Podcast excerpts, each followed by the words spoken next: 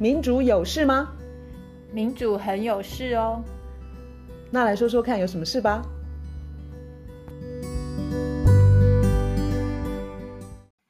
大家好，我是苑少。大家好，我是倩怡。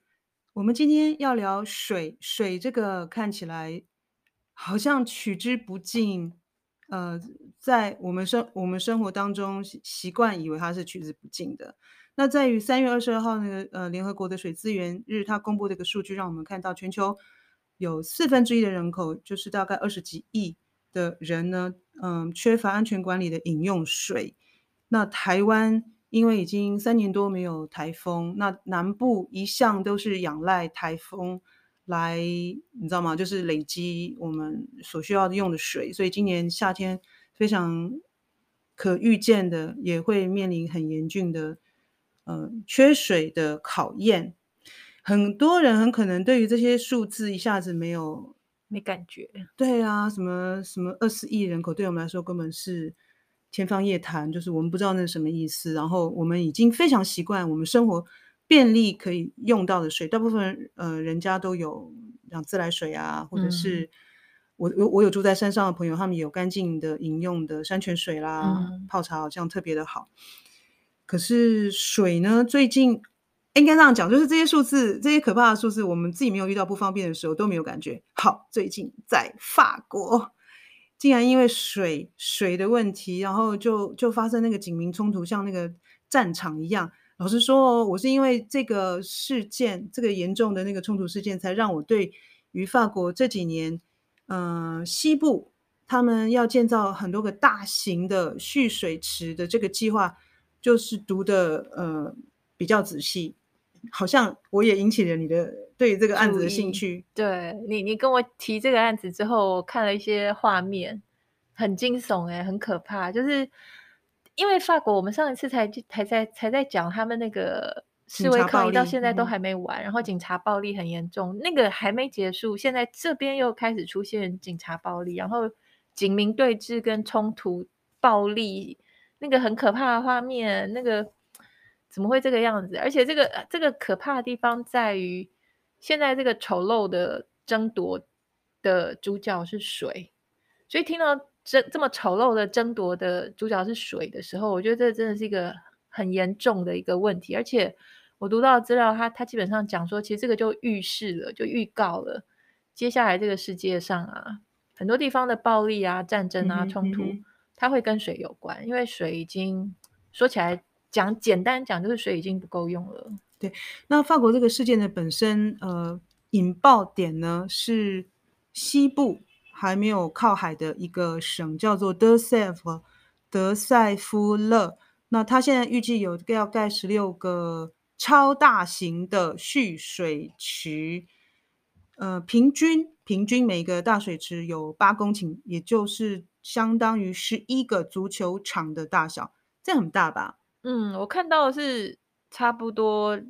将近三百个奥林匹克游泳池那么大，反正就很大很大，超级大，所以它叫 Mega Basins，英文是 Mega Basins。嗯，然后有的比如说它超过十公顷呃的大小，还有周围要盖个什么八公尺的高墙。就是令人蛮难想象，盖这么这么大的露天的蓄水池，它是抽用地下水。好，他的说法就是说，冬天的地下水非常的充足的时候，我们就抽水啦，然后把这个水池蓄满了呃水，然后在夏天缺水使用的时候，这个水就可以拿来灌溉呀。那这样子对于农民不是很好吗？到了缺水的时候啊，大家想要灌溉它的作物或者是给牲畜。就是饮水的时候就不用担心了，可是真的是这样子吗？这个听起来，呃，就是 第一个感觉就是它很违反自然，也很违反生态。没错，一听就是这么的巨大，然后应该是水泥的，就反正就是这么巨大的一个东西，在这个这个呃很天然的生态的地方，农农地的地方，而且另外一个很违反我们爱护生态直觉的是。你这样子很用力的猛抽地下水，这个也直觉听起来就是个问题，而它可能真的的确就是个问题。基本上地下水层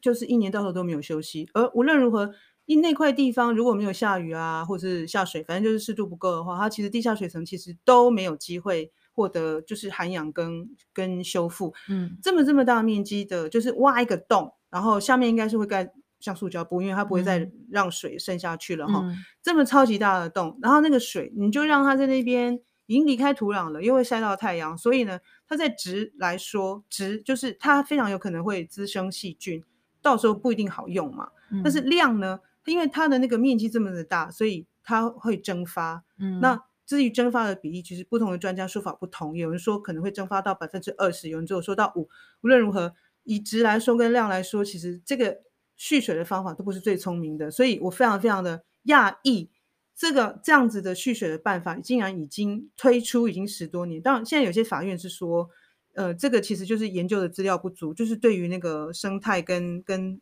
周围的影响的的呃，因为资料不足，所以有一些案子是被驳回的哦。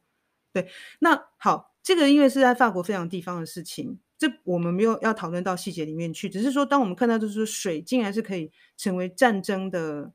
就是源头啦。讲到战争，当然不是那种 俄乌那一场啦，冲突，嗯，而且激烈的冲突。对，那当然也也凸显就是说，农业用水，他们就是从事农业的，他们其实非常的焦虑。到了夏天，他们不知道是要牺牲他的作物，那或者是怎么办？他要去抢，已经可能已经缺，已经蛮缺乏的水。因为，呃，以法国来说，他们去年的夏天，全国有九十三省有有被限制到用水，嗯，所以夏天缺水这个事情对他们来说也已经是成为一个日常了。那么你想想看，那个要照顾，不管是他的牛只，或者是他的玉米田的的农业。就是做农业的人其实是非常非常焦虑的。可是我看到这点，我是觉得说，传统农业的模式可能没有办法再再维持下去，耶，维持它以以前运作的方式。我觉得传统农业再怎么样啊，它会比那种大规模的工业化的农业要更爱护水水资源，然后也更爱护土壤，也更爱护环境，更爱护气候。现在的一个很吊诡的地方就是，你看像像。非洲，而、呃、不是不是是欧洲，他们的现在严峻的这种干旱啊，因为去年夏天就是很严重的干旱。嗯哼，当执政者他们碰到看到这些干旱，有时候是暴雨，然后有时候是暴风，然后水流不住，然后又干旱，就是这样子的反反复复。他们的反应永远都不是去解决那个根源的问题，那个根源的问题就是气候变迁。可是他们一方面又跟什么汽车工业跟石化、化石燃料这些非常的麻吉，然后另一方面造成的问题，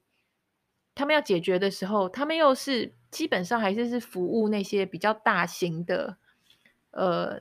农农业，大大超大面积种植的大型农家吗？他们都不愿意回归到还是以生态为本，还是以自然为本的这些解决方式，所以这个是很奇怪的一个事情，像他们。就你刚刚讲的那些超级大的这种蓄水池，在法国政府还一直在讲说啊，他们抽的那个地下水是不会影响地下水的水位。可是这边有一个是《纽约时报》去年年底的一个报报道，他就在讲说，事实上政府这个说法是非常有问题的，因为他们说的所谓这样子大量的去抽地下水，而不会影响地下水水位这个说法，他们用的资料是非常的老旧，这个是一个。另外一个就是他们在做这个研究的时候，他们根本就没有把近年来的气候变迁、极端气候跟旱灾，欧洲现在旱旱灾那么那么严重，都没有把这些问题纳入考量。而且你刚刚讲的这个最近的这个例子啊，它的地理位置上面，它就是临近法国第二大的湿地，然后湿地的水的来源本来是应该是地下水，它会去溢注湿湿地的水。可是，当你这样子猛抽地下水的时候，会反过来会变成你抽地下水而变成湿地，它要去补充那些地下水，嗯、所以这个对生态绝对是一个破坏。是。然后现在那个抗争，他的一个其中一个领导的人，他不是创了一个呃团体，叫做“不要蓄水”，谢谢不要蓄水池。那个那个法文那个怎么讲？反正就是呃。No, no basins, thank you 之类的这个 group，对，No thank you。这个人啊，这个《纽约时报》这边讲的，我觉得很感人。就是这个人，他本来就是那块湿地，他是撑着一个木棍在用船，然后当导游。哎，你有去过那个台湾那个叫四草的那个地方？其实就是那样子的情况，嗯、就是有点像，就是一个水，然后两边都是绿色的树，有点像什么绿色过道，然后、嗯、然后就是有人撑舢板，然后他那边可能是小船，在、嗯、台湾可能是一个比较单纯的。他用什么材料做起来的船？就是跟那个台南那个四草是非常类似的。嗯、对，你现在要说的这个这个这个人，他现在就是这个团体，他创这个团体，然后再对抗那些蓄水池。他这边说的很感人，是他因为他已经带这个导游有十几年，他是非常有感情的，投入感情，他会告诉去解释，告诉大家说那个那个他可以看到这些。冬天当水很多的时候，这个湿地的水往上涨，然后树木树就从那个湿地这样子长出来。他是很有感情在描述那一幕，可是他现在非常的伤心，就是因为现在都缺水，所以那边没有水，然后或是水水没有长起来，也没有那些树长出来，所以他非常的难过，因为他就是过去看着每年这样水上来水下去，水上来水下去，这个现象现在因为干旱就没有了。所以他非常的痛心，所以他才组这个团体。嗯嗯、然后全欧洲现在到处你可以看到干干掉的河流啊，对，什么湖泊啊这些，怎么会都没有想到你要去好好的从根源的认真去解决气候变迁的问题，而还在这边等于是头痛一头，脚痛一脚，然后居然是用蓄水池，然后把冬天的地下水。努力的把它 抽上来，嗯嗯、然后像你刚刚讲的，它会蒸发这个问题，这不是就是在水资源已经越来越枯竭的情况下，你去浪费吗？因为那个蒸发就把那个地下水抽上来之后，让它蒸发掉，这是非常浪费的做法。所以你刚刚提的以生态为本的解决方式，嗯、其实真的是嗯这个症结点，嗯，如果。解决的方法，他们的确是围绕在以生态做考量的话，大概就不会长出这么稀奇古怪的计划了。我听到有一个专家在讲这个事情的时候，我觉得他就他讲话让我感蛮有感触。他就是说，哦，那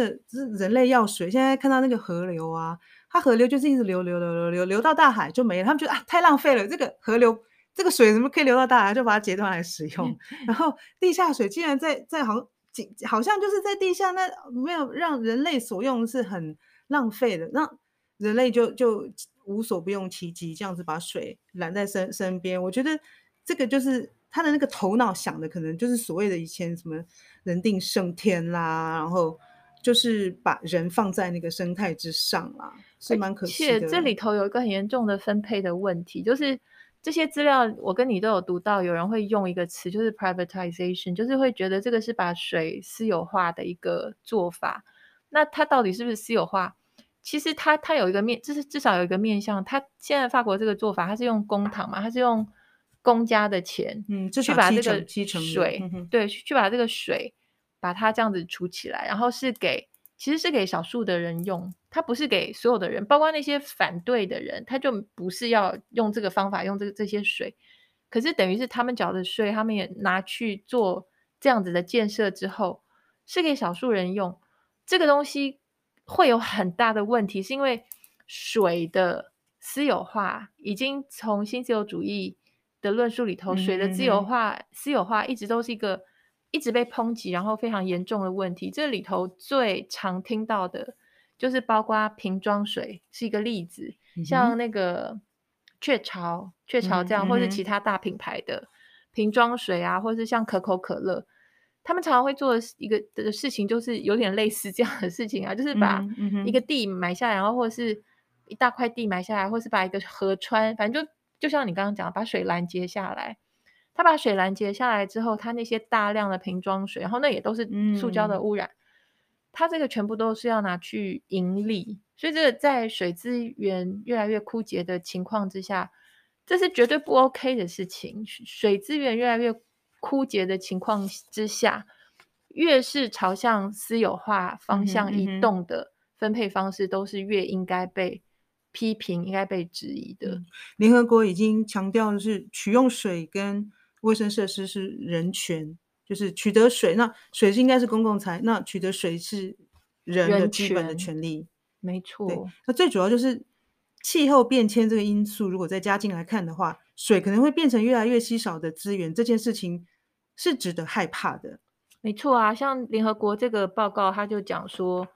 你刚刚不是讲说四分之一没有没有安全水饮用吗？他说，如果我们现在不采取行动的话，到二零五零年的话是百分之六十，哎，百分之六十没有水哦，没有，他说面临用水问题。他讲现在其实都已经很严重了。他说，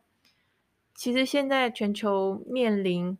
缺水风险的都会区的人口。在二零五零年会达到十七亿到二十四亿，我不知道应该包括我们，就是十七亿到二十四亿。二零五零年是都市里面的人哦，这是都市。嗯、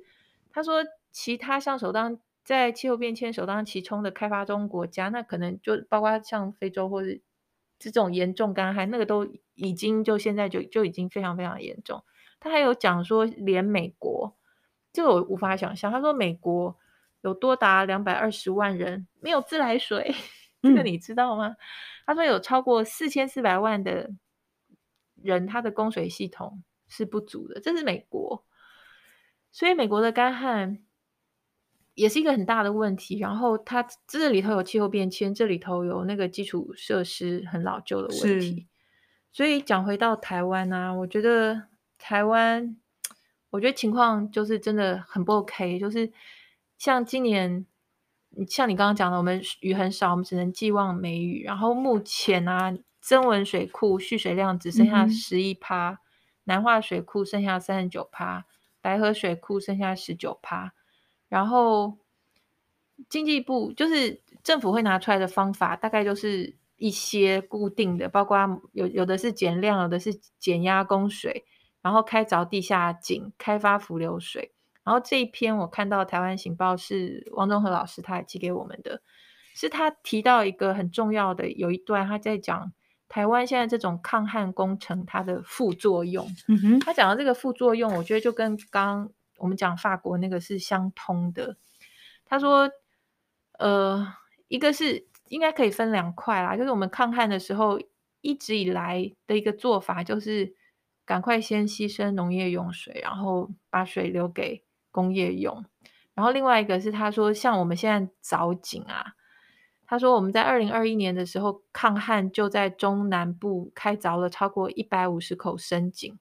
然后今年又为了抗旱，又多在嘉义、高雄又开凿了八十多口新的深呃新的水井。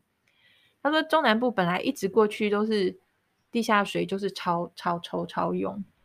他说现在这样子会加剧地层下陷，还有。海水入侵的问题会加速耗竭有限的地下水资源，我觉得这些都是我们已经多少知道，就是基本的概念我们都已经有了。可是你现在就眼睁睁的看着说，再去凿更多的井，再去抽更多的地下水，就是过度使用我们的自然资源啊。对，然后每一次。呃，最近也有像民众党他们有开记者会，他们就在讲说，好，现在台湾是台湾的南部是三十年一遇的干旱，那马上就是嗯，科学园区跟农业，你水要给谁用？他们又一直欢迎什么各式各样的大型那个要要耗用大量耗用水的企业过去。对啊，他就说现在中南部农民休耕已经达到一点九万公顷。然后，那官员就是说，你休耕没有、嗯、没有没有水给你，那你就休耕，那我给你补助。可是农民会对于他们被要求牺牲要休耕，可是你要去满足晶片全球的晶片这种需求，啊，不管是稻米还是芒果，就是好像芒果干这个，他们说芒果干这个会成真，他们讲说这个这个实在是不是一个办法，因为。在台湾，我们从新竹、台中、台南、高雄，就是科学园区不断扩张，这些晶片需要那么多、那么多、那么多的水，嗯，然后我们明明就是全球是一个水资源枯枯竭匮乏的一个状况。你看，像台积电，它现在不管要去美国，它去亚利桑那那边也缺水，它要去德国，台积电现在说可能要去德国，德国也缺水啊，之前那个多瑙河都水都快没了，所以这个问题要怎么办？怎么办？我们好像非常厉害的，我们可以设计出什么最先进的晶片，然后对于晶片使用的设计也也很高超。但是我们变不出水，变不出我们需要使用的这种这些。我觉得要从很根本、很根本、很根本的地方去重新检视我们的经济的模式、跟结构、跟运作，特别是分配，不是不是光是财富、金钱的分配，连资源的分配。因为像农业用水，它那个水至少是干净的水，它它用了，它是到土壤底下。可是像工业用水的话，它用完之后，那个水就是没有了，就跑到就就就流走，或者是污染了。然后汪东和老师还有提到一点，他说台湾现在用的那个海水淡化厂啊，他说政府规划在桃园、新竹、嘉义、台南、高雄要建设日产十万吨以上的海水淡化厂。可是呢，他他说那、嗯、那这个有高耗能的问题哦，还有没有好还有一些环境冲击。然后他说还要小心海平面上升带来的暴潮巨浪，它也会威胁这些海水淡化淡化厂的的安全。所以你从因为最近那个 I IPCC 它还有另外再发一个就是 IPCC 第六次评估报告的综合报告。它也是在讲说，我们现在完全就是在红色警戒，是完全气候变迁的问题，是完全到最后还可以行动的很小的一个窗口。所以，以我们现在这种政治经济，然后天然资源使用的这种思维底下，你可以预见，就是像王老师说的，就是你以后就是可以看到。干旱一端是干旱，一端是大豪雨，然后洪水，嗯、就这样摆荡，从一个极端到一个极端，这样摆荡摆荡。然后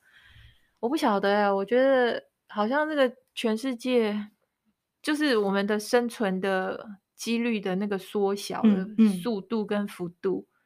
都就缩小的非常的快，比原来只要看稍微读一下这一类的东西，你就会觉得比你原先。已经知道的还要比你以前所以为的还要更糟，还要更可怕。那面对眼前的问题，就是我们一向都在讲说什么减排啊，然后碳排要在呃什么二零五零年要减到多少啦？二零三零年的中期目标是怎么样怎么样啊？我现在发现水啊，水可能也要数量化，把它列为说当。像是像碳排这样子非常严重要看待的问题，因为当我看到像法国他们三月底就已经发布，就是今年他们可能夏天要实施的省水的计划的时候，先他先宣誓，细节还没有出来，然后总统他就讲到说，诶，法国在二零五零年哦，它可用水是会减少百分之三十到四十趴，这个数字其实非常非常的惊人，所以他。政府要列出来的计划，就是在二零三零年之前呢，要节省百分之十的用水。好，嗯，所以大家就要体验到，就是说，诶，用水是要节省的这件事情，不是呃省账单啦，嗯，就是因为大自然里面水的资源，可以使用的水的资源是在减少了，嗯。对，这个这我们我们讨论这个比较积极啦，因为刚刚卢老师马上就跳到说我们人类生存的空间缩小这这个这个事情，我我我要讲只是说碳排，我们现在知道碳排要控制，但是其实水的使用也是一个非常严肃要面对的问题哎。对，没有错。那那那我我当然我们每个人都应该要节节约用水，这等等这些我全部都赞成，我都支持。但是我我一直都很想要。更用力的提醒是，就现在那种分配，现在那种新自由主义底下，这些资源的分配，嗯嗯嗯、它它它是不 OK 的，是不公平的，就是它没错。比如说，我们要小心水是不是私有化，像你刚刚提到的。对。然后，其实就像你提到说那个碳减排啊，我们每个人虽然身体力行，可是我们。能够做的很可能也不不比结构性的讨论这个问题还要。对，其实水也是，其实很多水的管线是漏的，就是输送水的这个过程就漏掉了很多。那其实这个只是说这个结构性的问题，到底问题在哪哪哪一些点上面？如果我们还是以为水就是打开水龙头，然后自然方便，然后嗯便宜，那我们可能就比较不会去想说，到底我们怎么样子积极性的省水？我们要减少水的使用，可能包括浪费，就是比如说输送的过程的这个浪费，这个其实真的不是个人层次哈，这个没错，对对对。